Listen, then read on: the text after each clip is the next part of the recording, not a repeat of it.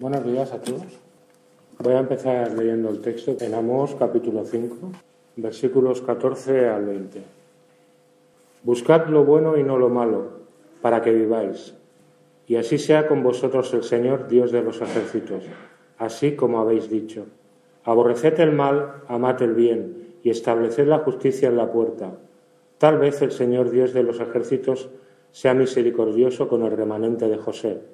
Por tanto, así dice el Señor, el Señor Dios de los ejércitos.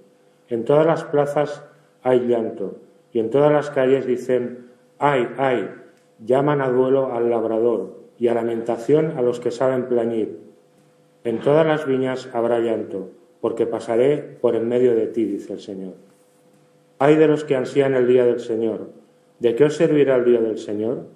Será tinieblas y no luz, como cuando uno huye de un león y se encuentra con un oso, o va a casa, apoya la mano en la pared y lo muerde una culebra. ¿No será tinieblas el día del Señor y no luz, y oscuridad sin resplandor? Bien, tengo que decir que este mensaje tenía que haberlo dado el día 1 de enero. Era un día que me hacía mucha ilusión, porque uno empieza el año, ¿verdad? Pero por circunstancias, pues no pude venir y entonces he pensado que como estamos en febrero, que todavía el, año no ha corrido mucho, digo, pues vamos a aprovechar. Decía esto porque uno cuando empieza el año o cuando está acabando se hace muchos propósitos, ¿no? tiene muchos deseos para ese año que va a empezar o que empieza. Eh, yo qué sé, dejar de fumar, empezar a ir al gimnasio y a cuidarse, comer menos, trabajar más. Muchas cosas, ¿no? Algunas son más trascendentes, otras son menos trascendentes, pero siempre estamos pensando, pensamos en eso. Luego, estoy seguro que a estas alturas de febrero muchas de estas cosas ya se han hundido, perdóname la expresión, en la miseria, ¿eh? ya no cuentan. Pero lo que yo nunca me había preguntado, tengo que reconocerlo, a lo mejor a vosotros sí, ¿cuál es el deseo de Dios para mi vida? ¿Cuál es el deseo de Dios para nuestras vidas? Siempre lo he enfocado al revés, qué es lo que deseo yo para mi vida, pero nunca había pensado qué es lo que desea Dios para nuestras vidas, cuál es el propósito de Dios en este año que empieza para nuestras vidas. Y esto es lo que voy a tratar de comunicar dando un rodeo hasta donde quiero llegar. Como habíamos visto anteriormente en Amós, no sé si recordáis la última vez, hace tiempo, estuvimos hablando de los santuarios. Gilgal, Betel, Berseba, eran unos santuarios a los que el pueblo acudía en peregrinación. Allí hacían sus fiestas, cantaban, comían, sacrificaban, ellos pensaban que Dios estaba con ellos, realmente iban a encontrarse con Dios. En la tradición, por ejemplo, de Berseba, se encontraba el Dios estará contigo. Ellos pensaban que iban a encontrarse con Dios y que eran herederos de, esa tradición, una tradición que traían a su presente y lo aplicaban a su presente. Somos evangélicos y somos herederos tanto de del siglo I como de la Reforma, porque somos evangélicos ¿eh? y nos consideramos con ciertos derechos y a veces privilegios, quizá. Y no solo lo trasladan y lo aplican a su presente, sino que miran más hacia allá, como por ejemplo en el versículo 18, en el llamado Día de Jehová, en el cual ellos esperan que Dios esté de forma visible con ellos. Más adelante explicaremos un poco más de esto. Ahora bien, la idea más profunda y más íntima del Señor está contigo, porque este es, digamos, el, el problema que tienen, es la paz con Dios. Es la paz con Dios. La idea más íntima y profunda que comunica es la de la paz con Dios. ¿Qué quiero decir? Quiero decir que entre el hombre y Dios ya no hay barreras, no hay reservas, todo está bien, por lo tanto, reina la armonía entre el hombre y Dios. Los dos pueden caminar juntos. Esta es la idea que conlleva Dios está contigo. Y como decía, van a proyectar esa creencia hacia un futuro. Igual que nosotros proyectamos nuestras creencias, y si nos fijamos en la Santa Cena, nuestras creencias de algo que ha sucedido, de algo que estamos viviendo, como es la cruz de Cristo, hacia un futuro, cuando el Señor Jesús regresará a la segunda venida. Nosotros también lo hacemos, proyectamos. ¿Me entendéis? Pero la pregunta que surge es, ¿habrá paz entonces cuando llegue el momento? O como dice Malaquías, ¿podremos soportar el tiempo de su venida? ¿Podremos soportar el tiempo de su venida? Yo quería dejar una pregunta para la reflexión en cuanto a este Dios está contigo. ¿Estamos seguros de que Dios está con nosotros aquí, ahora? Lo dejo ahí. ¿Estamos convencidos? ¿Estamos convencidos de que Dios nos acompaña en cada momento? Preguntas para pensar. Sin embargo, aquella sociedad no tenía ninguna duda de que Dios estaba con ellos, aun a pesar de que los pobres sufrían, de que eran explotados, de que se enriquecían a costa de ellos, de su religión vacía, ellos no tenían ninguna duda, no tenían ninguna duda de que Dios estaba con ellos. Se sentían con el derecho de anhelar ese día de Jehová del que hemos hablado antes. Ahora, Amos no puede compartir ese optimismo. Amos no comparte el optimismo de, de esta sociedad. Porque podemos decir que andamos con Dios sin haber tomado en cuenta su grandeza y su misericordia. ¿Tenemos conciencia de cómo es nuestro Dios? ¿Por qué digo esto? Porque simplemente leyendo el texto nos damos cuenta que Israel vivía muy confiado, muy seguro en lo que estaba haciendo. Estaban confiados en la economía, en su economía, era una economía bollante, por lo menos en los números grandes era bollante, para algunos muy beneficiosa. Su poderío militar estaba bien, habían logrado extender su territorio a los límites que tenía con Salomón y se sentían felices con la religión que practicaban. Ahora, si leemos los versículos y lo que decíamos, lo que encontramos es que tienen una percepción errónea del Dios al que nombran. Tienen una percepción errónea de Yahvé o de Jehová, si preferís. No saben quién es Dios en realidad. En los versículos 14, 15 y 16 de este texto encontramos un énfasis único en todo el libro de Amos. En los tres versículos, en cada versículo nos encontramos con el nombre de Dios. Es como una gota que machaca, que cae. Dios se describe como Jehová, el Dios omnipotente, el soberano.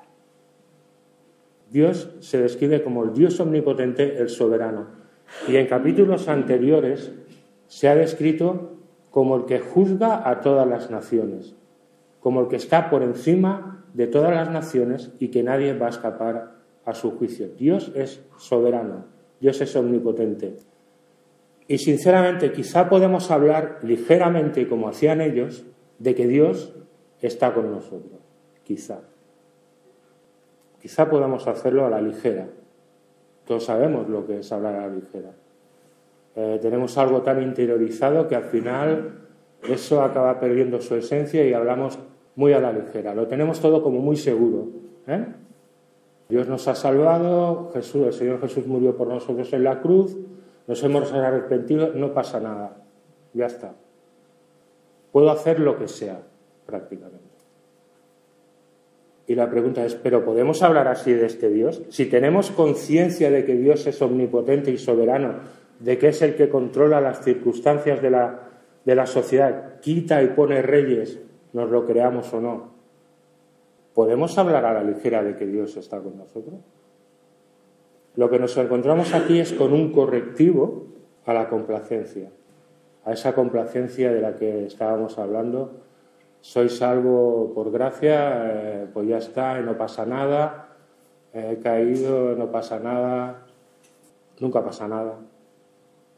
estamos complacidos, estamos seguros de que Dios nos lo va a perdonar todo y podemos seguir viviendo porque nos va a seguir perdonando todo y no nunca sucede nada. Mientras tanto iré a Betel, iré a Gilgal y a Berseba a celebrar mis fiestas, o mis reuniones de oración, ¿eh? o mis conferencias, o mis sínodos, o mis festivales musicales, o lo que sea. Por confiado que estemos, por confiado que esté de que Dios anda conmigo, quizá Él, quizá Dios puede tener dudas de andar conmigo. ¿Me entendéis? Quizá él sí que tiene reparos. Podríamos recordar eh, en el Edén, Adán y Eva, a pesar de lo que pasó, hubieran estado conformes de vivir allí toda la vida con tal de poder esconderse. Hubieran vivido toda la vida allí en el jardín con tal de estar escondidos, pero es Dios el que dice, no, no vamos a estar juntos. Hay una separación. Todo este concepto que hemos hablado se va a ampliar en los siguientes versículos por ejemplo, en 16, 17. Por tanto, así dice el Señor de los ejércitos, en todas las plazas hay llanto y en todas las calles dicen, ay, ay, llaman a duelo al labrador y a lamentación a los que saben plañir, y en las viñas habrá llanto porque pasaré por en medio de ti, dice el Señor. Estos versículos lo que nos describen es una situación de desolación total. Desconsuelo, hay llanto en todo lugar llanto en los pueblos y ciudades, calles, plazas, llanto en el campo, en las viñas. Es un llanto por parte de todo el mundo, tanto por el del que le cuesta llorar como el de que es de lágrima fácil, como por los que contratan y son llorones profesionales, es decir, las plañideras, gente que se contrataba para llorar específicamente. Todos, todos está llorando. eso es lo que nos está describiendo. Todo el mundo llora. Es un llanto que llena toda la vida de esa sociedad y la marcha de la vida se detiene. La marcha de esa vida en la sociedad se detiene, se para, se paraliza. El trabajo se interrumpe, el labrador ya no labra, llora, hay desconsuelo. En segundo lugar, en los versículos 18 y 19 dice, hay de los que ansían el día del Señor, ¿de qué os servirá el día del Señor? Será tinieblas y no luz, como cuando uno huye de un león y se encuentra con un oso, o va a casa y apoya la mano en la pared y lo muerde una culebra. Lo que nos cuenta aquí es que hay un juicio que es ineludible. El juicio es ineludible. Es un juicio que involucra a todos, a toda la sociedad. No olvidemos que Amós está hablando a toda la sociedad. Un juicio del que no hay escapatoria, que es lo que ilustra la ilustración del oso, el león y la culebra. Es casi una escena de humor negro. Sí. Vamos tranquilamente paseando por el campo, se nos aparece un león, huyo del león para caer en manos del oso, huyo del oso para entrar en casa y que me muerda una serpiente y morir allí, claro. Cada huida es un milagro en sí, porque ¿quién escapa de un león si te ataca? Pocos. Escapo del león milagrosamente para que me venga el oso, escapo milagrosamente del oso y cada huida de estas es una, una huida hacia dónde? Hacia ningún sitio, hacia nada. Huimos para nada, porque entramos en casa y cuando nos sentimos a salvo y cerramos la puerta, por fin un poco de tranquilidad, apoyo la pared y me muerde la cascabel. Y muere. Juicio ineludible. A esto le sigue en el versículo 20 la oscuridad total. Desolación, juicio ineludible, oscuridad total. ¿No será tinieblas el día del Señor y no luz, y oscuridad sin resplandor? La vanidad del pueblo le había hecho creer que cuando viniera el Señor tomaría partido por ellos. El día de Jehová era un día en el que ellos pensaban que todas sus expectativas como nación iban a ser cumplidas, iba a ser un día fabuloso, fantástico, como nunca se había visto. Como nación estarían arriba, arriba de todos, sus enemigos bajo sus pies, todo sería paz, felicidad y anhelaban ese día. Ellos pensaban que como herederos de las tradiciones de los patriarcas y de los santuarios y de lo que estaban haciendo, que Dios iba a estar con ellos, lo creían realmente, que Dios iba a estar con ellos y que iba a ser un día eh, de mucho gozo, ¿no? Amós dice que no. Amós dice que no. Dice que va a haber tinieblas, que no va a haber luz, que va a haber oscuridad. Han estado alimentando falsas esperanzas. Podríamos relacionarlo con la segunda venida. ¿Estamos seguros? No de que venga, ¿eh? ¿Estamos seguros? Están alimentando falsas esperanzas. ¿Y cuál es la causa de todo ello? ¿A causa de qué ha sido? En el versículo 17 dice, un poquito más atrás, pasaré en medio de ti. Pasaré en medio de ti. Quizá es una referencia al Éxodo cuando las plagas, cuando la plaga de los primogénitos, que Jehová pasa en medio de ti. No hay nada espectacular, simplemente pasaré en medio de ti. Y es la visión de este Dios soberano y omnipotente, con toda su gloria, es la visión y el ver quién es, el darte cuenta de con quién estás, que es lo que hace que tú llores desconsoladamente y te des cuenta de dónde estás, de verdad. ¿Qué es lo que pretende Amos? Amos lo que pretende es sembrar dudas, sembrar dudas. Personas que se han atrincherado en sus creencias, en sus doctrinas, ellos tienen sus doctrinas igual que nosotros tenemos las nuestras, en sus doctrinas, y están ahí atrincherados y lo que procura es minar esa seguridad. Porque nadie puede andar con Dios si no se ha comprometido decididamente a buscar Dios. ¿Y cuál es el deseo de Dios, como decía al principio? El deseo de Dios lo encontramos en los primeros versículos, 14, 15. Es ahí donde encontramos el deseo de Dios. Lo voy a leer otra vez. Buscad lo bueno y no lo malo, para que viváis. Y así sea con vosotros el Señor, Dios de los ejércitos, tal como decís. Aborreced el mal, amad el bien, y estableced la justicia en la puerta. Tal vez el Señor, Dios de los ejércitos, sea misericordioso con el remanente de José. Quería resaltar cuatro aspectos de esa santidad, cuatro aspectos de la santidad porque lo que Dios desea para nuestras vidas es la santidad. En primer lugar, la consagración a la vida santa. Es tanto positiva como negativa. Es decir, es tan necesario buscar, buscar lo bueno, como evitar lo malo. En segundo lugar, la santidad tiene que ver tanto con las acciones como con las emociones. Buscar lo bueno y no lo malo, acción. Aborrecer lo malo y amar lo bueno, emociones. Comúnmente la Biblia, en la Biblia la santidad suele empezar en el hombre interior para ir al exterior. Por ejemplo, Proverbios 4:23 exhorta a que se guarde el corazón de una manera especial. O Romanos 12, 2 nos hace considerar la renovación de la mente para que podamos vivir en esta sociedad, renovar la mente, pero eso sucede dentro. El hecho de que Amós anteponga el buscar al amar hace que sea un tope a nuestra tendencia a exaltar los sentimientos. Va a colocar arriba de todo lo que primero va, lo que primero va. Tenemos tendencia a exaltar los sentimientos sobre los deberes, si no siento algo, no lo hago. No sé si habéis escuchado la frase, no sentido de parte del Señor. Yo lo he escuchado mucho. O he sentido de parte del Señor. Es la misma idea que nos lleva a pensar que es más espiritual sentirme guiado que hacer algo porque debo hacerlo.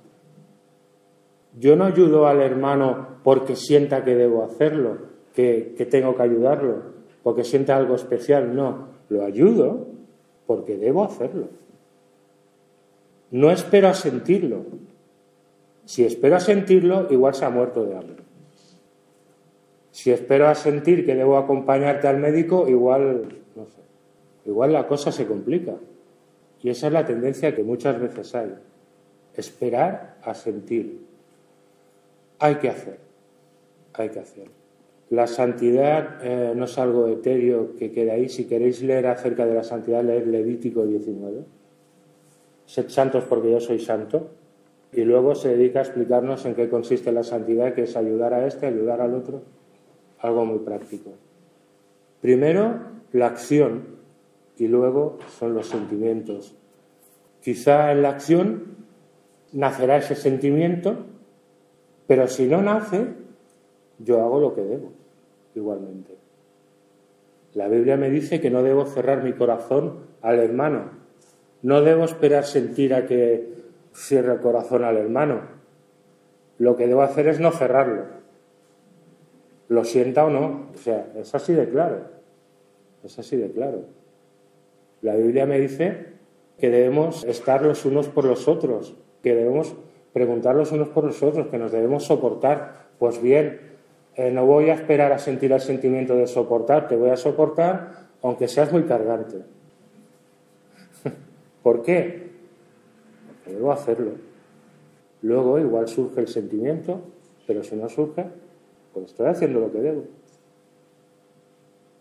Tercero, debemos buscar la santidad en lo personal y en lo social. Aborrecer el mal y amar el bien y establecer la justicia en la puerta. En la puerta de la ciudad era donde se sentaban los más sabios a juzgar y a donde se les traían los problemas.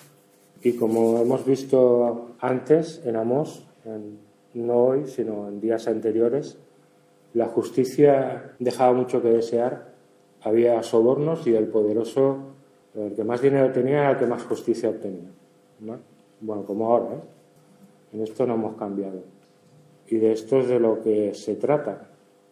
La puerta salvaguarda, aplica y actualiza la justicia, es decir, es allí donde se hace todo aquello que es bueno para todos.